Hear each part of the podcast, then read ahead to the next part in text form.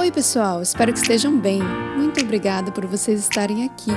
Meu nome é Ana Gomes, eu sou host do podcast Fala Psiconauta, um podcast sobre educação, redução de danos e experiências psicodélicas. Sejam bem-vindos ao segundo episódio do podcast Fala Psiconauta. Esse episódio vai ser muito importante para você auxiliar o seu amigo ou sua amiga em sua primeira experiência psicodélica.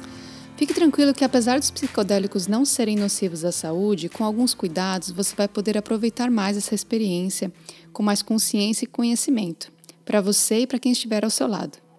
Esse canal não glamoriza o uso de drogas legais ou ilegais. Ao contrário, tenta passar informações vitais para preservar vidas. O primeiro passo será você ter conhecimento da substância que seu amigo ou sua amiga está usando.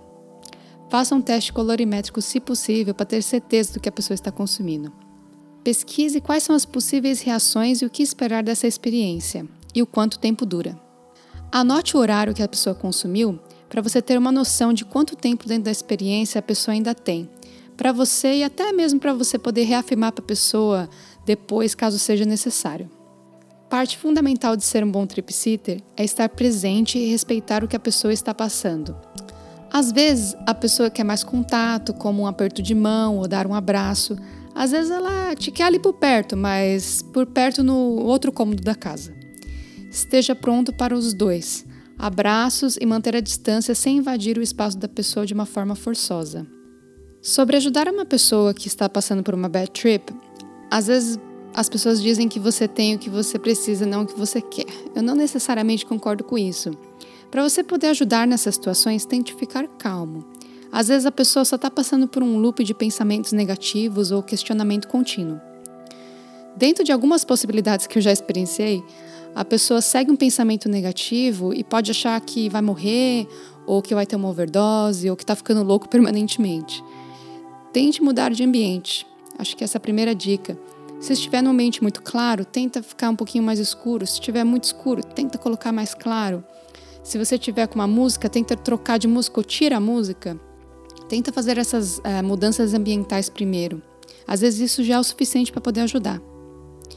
Tenta checar o batimento da pessoa e reafirmar que está tudo bem, que a pessoa, o coração dela está batendo e que está numa frequência normal e que ela só está sobre o uso da substância que ela tomou e que isso vai passar. Tente falar numa voz calma com ela.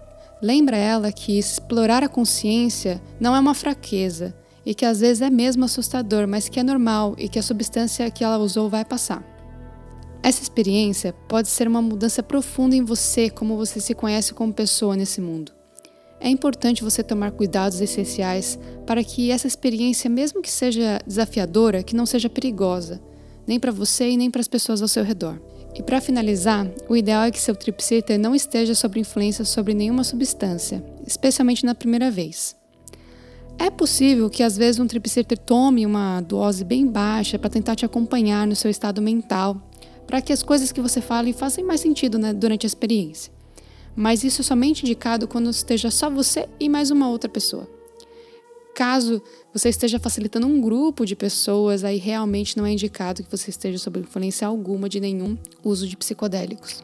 Não deixe de nos seguir no Instagram, FalaPsiconauta. Deixe seu comentário de como foi ajudar um amigo ou amiga nesse processo, nessa experiência. Espero você no nosso próximo episódio e até mais!